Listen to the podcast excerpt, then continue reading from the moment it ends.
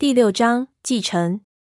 那是一张有点发棕色的黑白照，和楚哥给我看的那一张相当的像，夹在很多的相片之中，不容易分辨。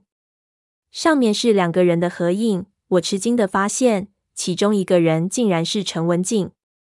这张照片比楚哥给我看的那张要大很多，所以看得相当清楚。照片里的另一个男人穿着瑶族的民间服饰，表情紧张。文景则笑得很灿烂。除了这两个人之外，还有一个小孩子在背景处。这是怎么一回事？文景的照片怎么会出现在这里？我起了一身的鸡皮疙瘩，立即问阿贵：“这张照片是什么时候拍的？”阿贵过来看了看，几十年前。他指着那个穿着民间服饰的男人：“这是我的阿爸。这个女的是考察队的人。考察队。”这里来过考察队，我几乎跳起来。这是怎么一回事？我不清楚，好像是说那边的山里发现了什么。阿贵指了指一个方向，搞了好几年，后来忽然就没下文了。我心中暗叫：踏破铁鞋无觅处，得来全不费工夫。这一趟还真给我来值了。立即就拉阿贵坐下，让他马上和我讲讲这考察队的事情。阿贵觉得莫名其妙。大概觉得这人怎么回事？怎么一听到这事这么兴奋？胖子就道：“我们几个人就好这个，你别介意，您就说给我听听。我们给钱，给稿费，签字三十。”阿贵一听有钱，立刻就来劲了，忙招手叫他女儿过来数着字，把事情和我们从头到尾说了一遍。事情发生的时候，阿贵只有十几岁，当时巴乃非常的贫穷。几乎与世隔绝，所以考察队的出现让他印象深刻。他记得考察队有十几个人，有一个女人带队，是跟着外面赶集的人回寨子里的。因为他的阿爹当时是村子里的联络员，所以就去接待。那个女人就告诉他的阿爹，他们是城市里来的考古队员，要在附近进行考古考察，希望他父亲能够配合。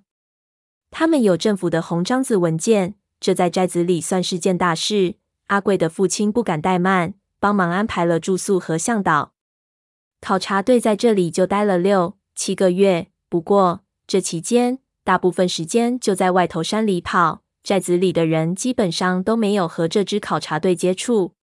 和他们关系最紧密的，就是阿贵父亲所安排的向导。后来考察队的人走了，他们就问向导：这些人到底在山里干什么？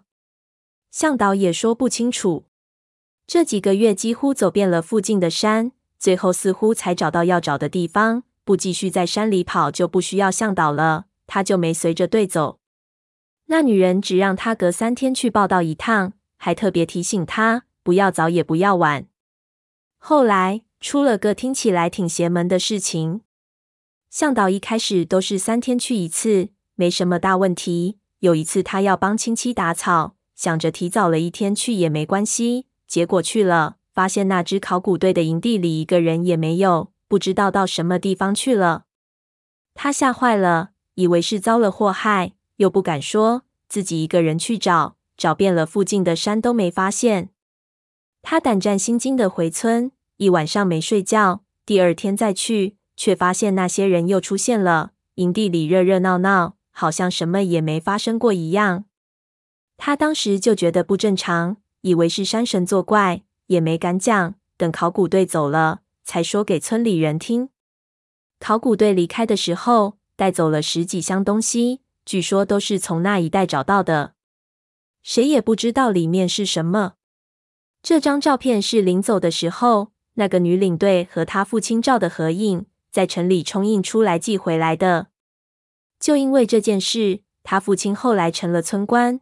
所以把这当成自己的光辉历史挂到墙上。阿贵说完，胖子已经按捺不住兴奋，又问阿贵：“是哪一年的事情？你记得么？”阿贵用他的烟杆指了照片后面背景中的小孩：“这就是我，太小了，年份搞不清楚，当时没有书读。不过肯定有人会记得。你们要想知道的更详细，我明天去帮你们问问。”我道了谢，心里翻腾起来。看样子这里的事情确实不那么简单。考察队在这里出现过，那闷油瓶住在这里，就不是什么偶然的事，背后肯定有渊源。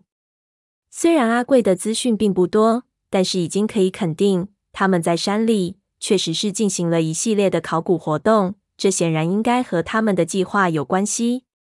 我看向那山，又问阿贵道：“你是本地人，那山里你们当地有没有什么说法？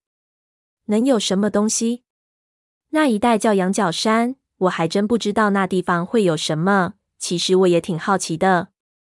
后来我也问过一些人，据一些老人说，那山沟里原先有个老寨子，不知道是什么时候的。后来皇帝打仗。”起了山火，被烧了大半，烧死好多人，就荒废了。也许他们在研究那东西。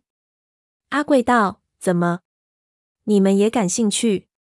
相当有兴趣。胖子诚恳道：“那山有点远，路不好走，而且很奇怪，野兽很少。我们一般不去。不过那里有一道河谷，可以抓鱼。可这个季节下雨很多，会有危险。我建议你们还是不要去那里玩。”你去过没有？闷油瓶忽然问。我也没去过，我爷爷去过，说那山火非常厉害，地面上能看到的东西都没了，土里也许还剩点地基村子，好多年的事了。阿贵道：“你们想知道那考古队的事情，不如我明天带你们去找当时的那个导游问问，他一定知道的比我多。山里最好就别去了。”闷油瓶并不理会，只道：“如果一定要去，应该怎么过去？”要顺着溪走，路很难走。你们要过去，我可以帮你们找个带路的，两百块，怎么样？不过明天去不了，起码得过两天。现在猎户都没回来。闷油瓶看了看我，我点了点头。无论如何也要去看看。两天的时间正好，我们可以先在寨子里好好打听一下闷油瓶的事情，然后再去山里，时间上不冲突。阿贵就嘀咕了一声。道：“问题是那地方什么都没有，就是林子。你们去了看不到什么。”胖子对他道：“就是去踩踩也好。”阿贵苦笑着摇头叹气：“那路可真难走。你们城里人也不知道是怎么回事，喜欢花钱买罪受。”说着又突然想到了什么，问我们道：“对了，你们打听这些干什么？你们该不是盗卖文物的？”胖子喝多了。一听骂道：“什么盗卖文物？说的那么土！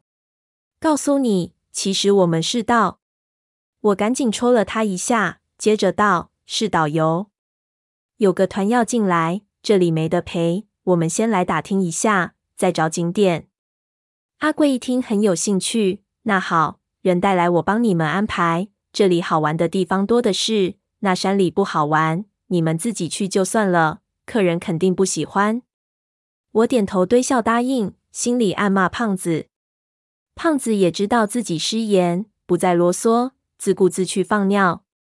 我还想问阿贵一些详细的情况，不过他说真的不记得了。看得出他可能出去打工的时间比较长，对村子的过去也不是太了解。我只好作罢，等着明天找其他人打听。这事情就这么拍板了。接着我们坐在外面露天乘凉，继续商量细节。胖子看阿贵离开，立即压低声音道：“他娘的，那帮考古队神出鬼没？白天不见人，临走还带走那么多东西，明显这羊角山一带有一座古墓啊！这真是瞎猫碰上死耗子。咱们旅游来的，却得了这个消息，怎么样？两位，咱们是不是该顺应天意，顺手就把这都给到了？”我对胖子道：“我就知道你肯定的提这个。”那山里有古墓，现在只是你的推测，要到了那儿实地看才知道。而且那批人进的古墓，每一个都诡异异常，我是真不想进去。这次肯定没事，你没看他们都安全出来了吗？胖子道，而且还带了好几箱子冥器。他娘的，这得值多少钱啊？说起来也奇怪，听阿贵的说法，这批人显然没有采取考古队大街顶的工作方式。看样子竟然也是打到洞下去的，真是少见。我道，如果不是确定这批人的政府背景，我绝对会以为他们是伪装成考古队员的职业盗墓者。这就是你孤陋寡闻，在条件不成熟的时候，考古队也会使用盗洞抢救一些文物。我看，可能这古墓的规模相当大，以当时上司的条件，没法进行挖掘。胖子道，口水都下来了。那小阿妹不是说越南人还在山里？我想他们恐怕也是听过这件事，在找这古墓。我们就算不为钱，也不能把这便宜让给那批连洛阳铲都不会用的越南佬。我叹了口气，心说我是真的不想再下的了。你再怎么说，我都不会听的。不过，如果那里真有古墓，那么必然和考古队在追查的东西有关。不进去似乎又不甘心，这有点难办。胖子继续在我耳边唠叨，我就行缓兵之计，让他别激动。我们两天后去实地看了再说。就是真有古墓，那地方这么大，也不一定能找得到。不过如果真找到了，他要下去，我们也会帮手。他这才肯罢休。但是他已经无法按捺了。阿贵一回来，就立即拉着问东问西。我本来怕他露馅，但是心里很乱，也就没心情管这些，让他去了。自己靠到柱上，一边学闷油瓶看月亮，一边琢磨怎么办。晚上有点湿热，我们扇着扇子，吹着山里刮来的带着树木清新的凉风，很快酒劲上了头。我有点晕乎，胖子在和阿贵聊什么，有点听不清楚，脑子也转不起来，只觉得这里看天上的星星，好像回到了小时候在乡下的感觉，十分的自然美满。恍惚间，忽然注意到另一边阿贵自家木楼的窗户里，似乎有一个人正看着我们这里。那边没有开灯，只能看到有一个模糊的古怪影子。我揉了揉眼睛，发现那影子肩膀完全是他的，就像楚哥给我的照片上那屏风后的影子一样。